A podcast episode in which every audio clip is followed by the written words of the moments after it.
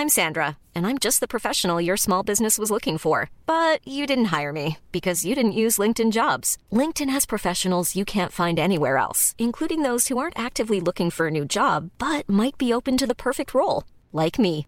In a given month, over 70% of LinkedIn users don't visit other leading job sites. So if you're not looking on LinkedIn, you'll miss out on great candidates like Sandra. Start hiring professionals like a professional. Post your free job on linkedin.com/people today.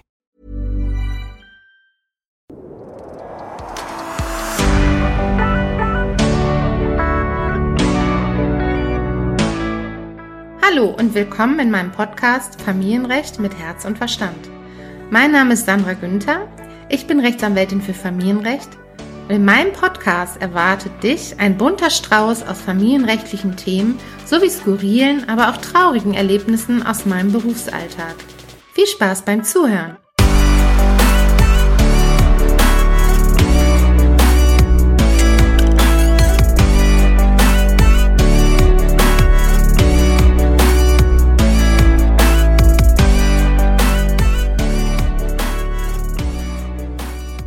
Hallo, heute geht's in meiner Podcast-Folge um das Thema Trennung und wie habe ich sie erlebt, diese Trennung. Da geht's natürlich nicht um meine eigene Trennung, sondern ich habe mir einen Interviewgast eingeladen, den Alex, 44 Jahre alt und der war eine Zeit lang Mandant bei mir. Ja, und was er in seiner Trennungszeit, in der Zeit davor, in der Zeit danach, während der Scheidung und jetzt alles so erlebt hat und wie er diese schwierige Phase durchlebt hat, das erzählt er uns jetzt. Willkommen, Alex!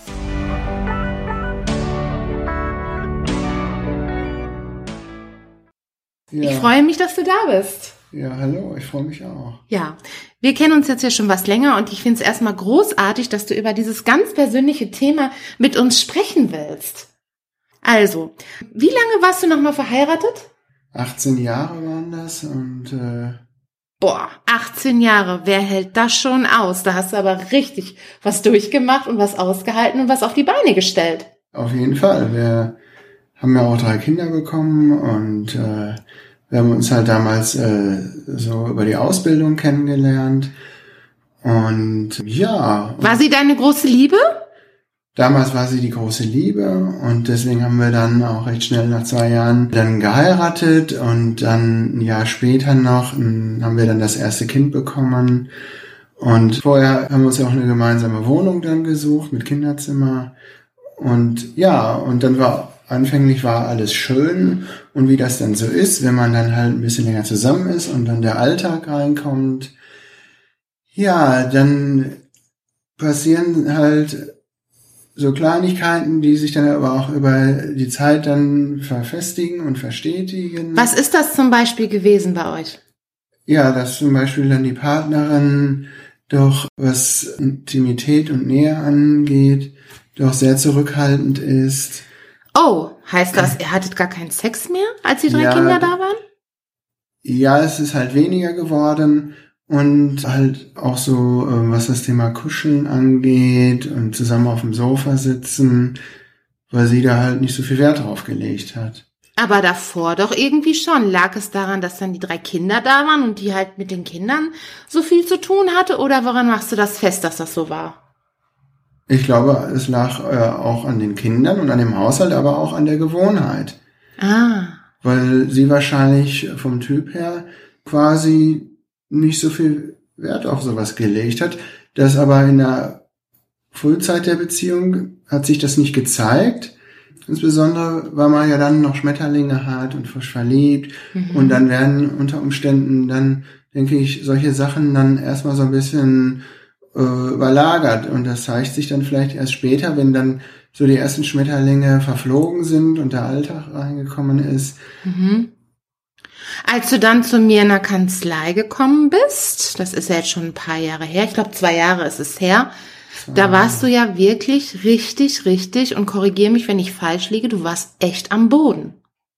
Du warst halt ziemlich fertig. Du hattest mir auch gesagt, ich, ich nenne mal einfach den Grund, deine Ex-Frau, so können wir sie ja jetzt nennen, hatte dann auf einmal irgendwann zum Punkt X die, die Idee, dass ihr eine offene Beziehung führt, oder? Ja, genau, richtig, genau. Sie hatte halt die Idee, dass wir eine offene Beziehung führen. um so ein bisschen die Beziehung, um so ein bisschen lockerer. Lockerer.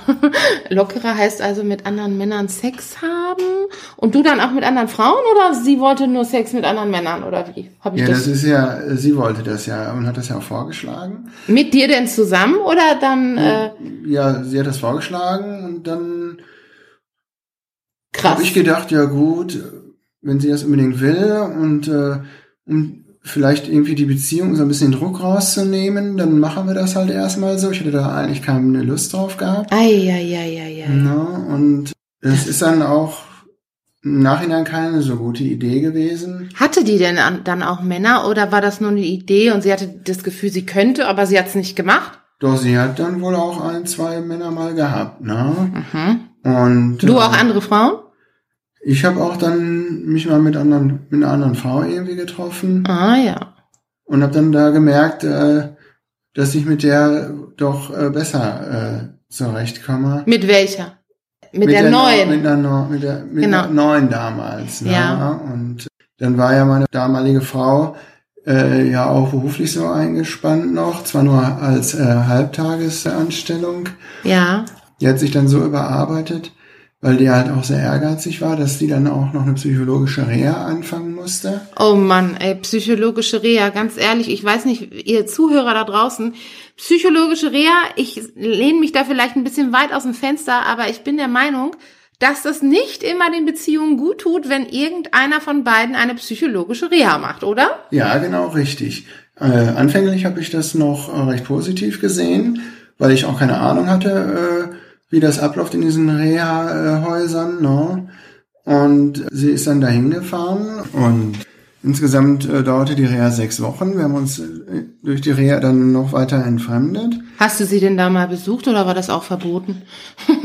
ja, besucht habe ich sie nicht, weil das von Seiten der Psychologen nicht gerne gesehen wird. Äh, das schmälert dann wohl angeblich meistens den Therapieerfolg. Also ich finde das total albern, sorry. Ja, ja. Für, für eine Beziehung ist das nicht gut. Für eine Therapie mag das vielleicht irgendwie positiv sein, wenn man dann die ganze Zeit sich nur mit sich selber beschäftigt, mit seiner Vergangenheit und dann auch mit Gleichgesinnten, mit Leidensgenossen da zusammentrifft. Man ist ja da wie hinter so einer Glocke, ne? Also ja. die Leute, ich habe einige Mandanten, die da drin waren und dann kommen die zurück und dann sagen die, ja, ich muss erst mal ankommen. Aber das ist schon krass, weil das Leben, im, im Leben ankommen, das Leben ist real, nicht die Reha. Das ist richtig. Das ist dort eine künstliche Welt, ist das. Meistens ja auch recht weit ab äh, vom Schuss quasi. Ja, ja. Das ist meistens auf dem Land irgendwo. Ne? Ja, Und, das stimmt. Äh, da ist drumherum sehr viel Natur, was ja auch positiv ist, dass die Patienten halt äh, so ein bisschen zur Ruhe kommen. Ne? Das war aber alles vor der Trennung dann noch, ne? Hm, genau, richtig. Und wie das dann halt so ist, ne, über die sechs Wochen irgendwann haben wir dann auch den Faden verloren und dann auch nicht mehr so telefoniert. Und ich habe dann auch gedacht, dass das gut ist für sie, damit sie dann in ihrer Therapie halt sich darauf fokussieren kann und nicht gestört wird. Aber du hattest die Kinder. Ich hatte die Kinder und das war dann leider auch so, dass innerhalb dieser Reha-Häuser es ja auch dann noch das andere Geschlecht gibt immer, was dann da auch noch rumläuft. Oh ja. Stichwort Kursschatten. das stimmt. Und dann hat sie halt dort einen Kursschatten kennengelernt, der sie dann besser verstanden hat als ich. Ja. Weil der halt die gleichen Probleme hatte, die ich in dem Maße nicht habe. Und als sie dann wiedergekommen ist, war sie dann total verändert und unnahbar und ganz kalt und hat dann auch bei der nächsten, beim nächsten kleinen Problem, was wir hatten, dann auch recht schnell dann kundgetan, dass sie doch jemanden kennengelernt hat und es vielleicht besser wäre, wenn man sich trennt und sie es dann mit dem versucht, weil der sie besser versteht als ich. Und das war ja dann der Punkt, wo du bei mir gesessen hast und wirklich am Boden zerstört warst. Ich habe wirklich gedacht, damals waren wir noch nicht beim Du. Ich bin auch weitaus mhm. nicht mit den meisten Mandanten beim Du. Bei uns hat sich das eben jetzt anders entwickelt, mehr freundschaftlich, was ich auch gut finde. Aber ähm, du hast ja dann selber eine Therapie gemacht, weil du so fertig warst. Da erinnere ich mich noch dran. Ja, das ist richtig. Ich musste dann auch eine Therapie machen, weil sie mir halt durch ihr Verhalten solche Schuldgefühle gemacht hat I'm Sandra, and I'm just the professional your small business was looking for. But you didn't hire me because you didn't use LinkedIn jobs. LinkedIn has professionals you can't find anywhere else, including those who aren't actively looking for a new job but might be open to the perfect role, like me. In a given month, over 70% of LinkedIn users don't visit other leading job sites. So if you're not looking on LinkedIn, you'll miss out on great candidates like Sandra. Start hiring professionals like a professional. Post your free job on linkedin.com/people today. Ja. dass ich quasi an ihrer Situation schuldig bin, dass ich das mit mir selber nicht mehr ausmachen konnte und auch nicht mehr aushalten konnte. Und deswegen habe ich mir dann einen Therapieplatz äh, gesucht, wo ich dann Ambulant. Genau, ambulant, wo ich zur Gesprächstherapie dann hingegangen bin. Hat das denn was gebracht? Ja, doch, das hat was gebracht. Das hat auf jeden Fall äh, mir geholfen, damit umzugehen und auch darüber hinwegzukommen und wieder nach vorne schauen zu können. Ja, ja, daran erinnere ich mich noch gut. Und dann zeitlang war es doch so, dass zwei der äh, drei gemeinsamen Kinder dann auch bei dir gelebt haben, ne? Ja, die, die, das hat auch gut funktioniert und äh, die wollten das auch gerne. Aber irgendwann wollten sie es nicht mehr. Irgendwann wollen sie es dann wohl nicht mehr. Es ist mir auch bis heute noch ein Rätsel, warum das wohl so ist. Ich nehme an, dass innerhalb der Besuchszeiten, wo sie dann halt mit der Mutter Kontakt hatten, dass sie, äh, die, also die Mutter dann wahrscheinlich irgendwie die Kinder beeinflusst hat, um die Kinder auf ihre Seite rüberzuziehen. Du bist dem aber auch wegen- nie wirklich nachgegangen, weil du hast immer gesagt, ich schütze die Kinder vor solchen Themen, ne? Ja, ich wollte Mhm. nicht, dass äh, die Kinder zwischen die Mühlsteine kommen. Ihr habt aber immer noch die gemeinsame elterliche Sorge, oder? Ja, die haben wir immer noch. Und die Scheidung, da ging es ja dann um das Haus. Wird es verkauft, ja oder nein? Sag mal kurz für die Hörer, wie ihr es gemacht habt. Wir haben dann beschlossen, dass wir aus dem Haus ausziehen und dass wir das Haus dann verkaufen und was dann übrig bleibt, halt an aufteilen. Da war aber, glaube ich, die Vorfälligkeitsentschädigung sehr, sehr hoch, erinnere ich mich. Ja, es war schon finanziell ein bisschen schmerzhaft. Aber letzten Endes noch so, dass es äh, zu verkraften war und ähm, man das alte Leben dann abwickeln konnte, um dann nach vorne zu gucken. Aber letztlich ist es ja schon so, dass dich auch ganz schön aufgefressen hat, Trennungsunterhalt und dreifach Kindesunterhalt irgendwann, ne? Ja, das war schon nicht einfach, war das, weil äh, hier in Deutschland das doch vom äh, Gesetzestextrecht hart ist. Ne? Ja, klar. Ich meine, gut, Trennungsunterhalt musst du jetzt Das nicht mehr richtig. zahlen. Mhm. Die Kinder hast du immer noch. Ich glaube, der, der Älteste ist jetzt wie alt? Der, äh, die älteste ist jetzt äh, 15.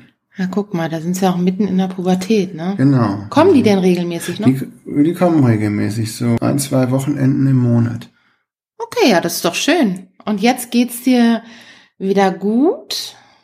Mir geht es jetzt wieder gut. Ich habe die äh, Vergangenheit recht gut verarbeitet und habe auch eine neue Partnerin gefunden, die damit auch zurechtkommt, dass von mir die Kinder dann jedes zweite Wochenende auch kommen. Das ist ja auch nicht Das selbstverständlich, ist auch ne? nicht selbstverständlich. Weil oft nein. ist es ja so, ich glaube, das ist aber auch nicht so einfach am Anfang, ne? Die war schon ein bisschen eifersüchtig, oder?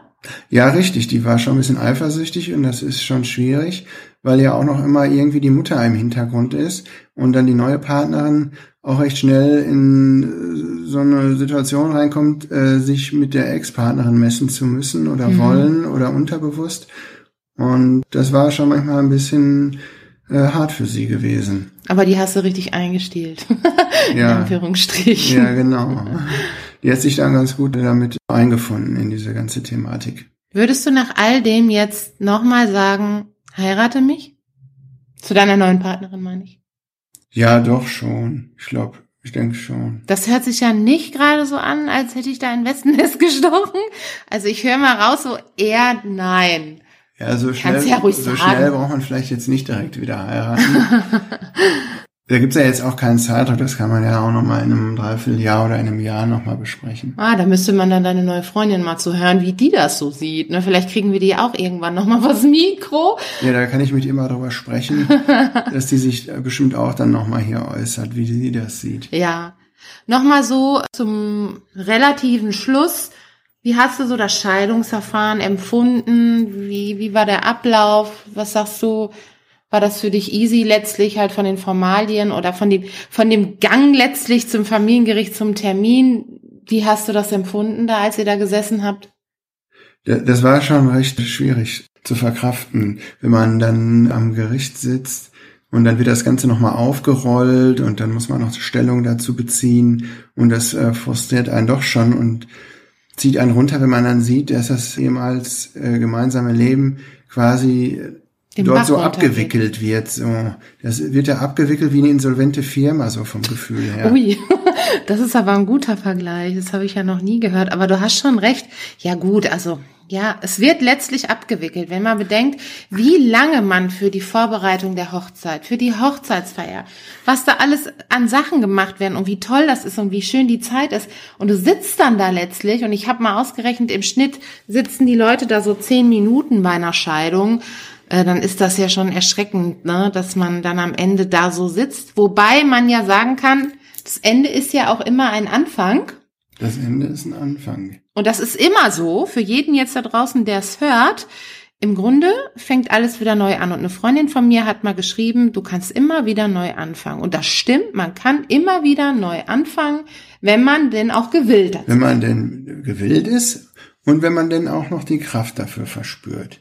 Weil auch jeder neue Anfang bedeutet ja auch, dass man was neu investieren muss, weil eine Beziehung ergibt sich ja nicht einfach nur durch ein paar Mal Kaffee trinken und ein paar nette Gespräche. Das ist ja schon ein bisschen Arbeit auch so, was man da reinstecken muss. Na, da muss man schon äh, den Willen haben und auch man muss auch sich dazu in der Lage fühlen, das dann auch mal zu machen. Ne? Man, man hat nicht die Kraft, dann soll man lieber noch warten. Ja, das stimmt. Man muss natürlich auch beziehungsfähig sein. Ne? Ich hatte letztens noch einen Bericht gelesen zur Beziehungsunfähigkeit und oft ist es ja so, dass Leute dann aus einer Scheidung äh, resultierend halt beziehungsunfähig werden, weil die halt möchten, dass ihnen das nicht nochmal passiert, dieses Versagen in Anführungsstrichen, was ja kein Versagen ist, ne? Und das Ja. hast du ja eigentlich ganz gut geschafft, ne? Also du bist ja schon ein bindungsfreudiger Typ. Ja, ich glaube schon. Also ich, mein Außenstehende wie du äh, können das jetzt besser beurteilen. Aber, ja gut, ich aber ich glaube schon, dass das so ist. Ne? Ich will mich jetzt eigentlich nicht selber loben. Ja, doch, aber da kann ich dich mal loben, weil ich kenne ja auch deine Freundin und die ist ja auch wirklich äh, richtig zufrieden mit dir. Also, die schwärmt ja immer in den höchsten Tönen. Ja, Da kann man ja auch mal ja ich werde sagen. jetzt gleich rot. Sieht ja hier keiner zum Ja. Glück. Ähm, ich fand das mega, dass du von deiner Geschichte erzählt hast. Hast du noch irgendwas, was du den Hörern draußen mitgeben willst, so als, als Headline? Ich sehe gerade in deinem Gesicht nein. Das ist aber auch gar nicht so schlimm. Ich fand es mal wichtig, einen Interviewgast zu haben, der wirklich von sich persönlich mal aus dem Nähkästchen plaudert, denn das machen wirklich wenige, weil die meisten sagen, okay, das interessiert die Leute draußen nicht und ich will das auch gar nicht breit treten. Man kehrt das ein bisschen unter den Teppich, dass man geschieden ist. Und mit dieser Folge möchte ich eigentlich den Menschen draußen sagen, es ist überhaupt gar nicht schlimm, wenn ihr euch scheiden lasst. Es ist kein Versagen. Seht es eher so, ihr habt so und so viele Jahre geschafft, eine Ehe zu führen, mehr oder weniger schlecht als recht. Aber Fakt ist, ihr habt es geschafft. Manche haben es noch nicht mal bis zur Ehe geschafft. Also guckt mich an. Ich bin bis heute nicht verheiratet. Aber das hatte natürlich auch andere Widrigkeiten zufolge, wie der ein oder andere weiß. Aber das Leben ist ja noch nicht vorbei. Vielleicht kommt ja irgendwann noch der Heiratsantrag. Ich fand die Folge mega mit dir, Alex. Und Ja, ich danke. danke, ja, gerne. Ja, ich wünsche dir auf jeden Fall alles Gute und vielleicht hören wir dich ja noch mal in einer, an- zu einem anderen Thema. Wenn es um Kinder geht, da kannst du uns bestimmt Ja. auch eine Menge drüber sagen. Können wir machen. Ne? Und ja, dann würde ich sagen, dann hören wir uns dann beim nächsten Mal. Ja, ich freue mich. Ja, ich freue mich Gehen auch. wir hin. Genau. Also dann Bis bald. bis bald an euch. Tschüss.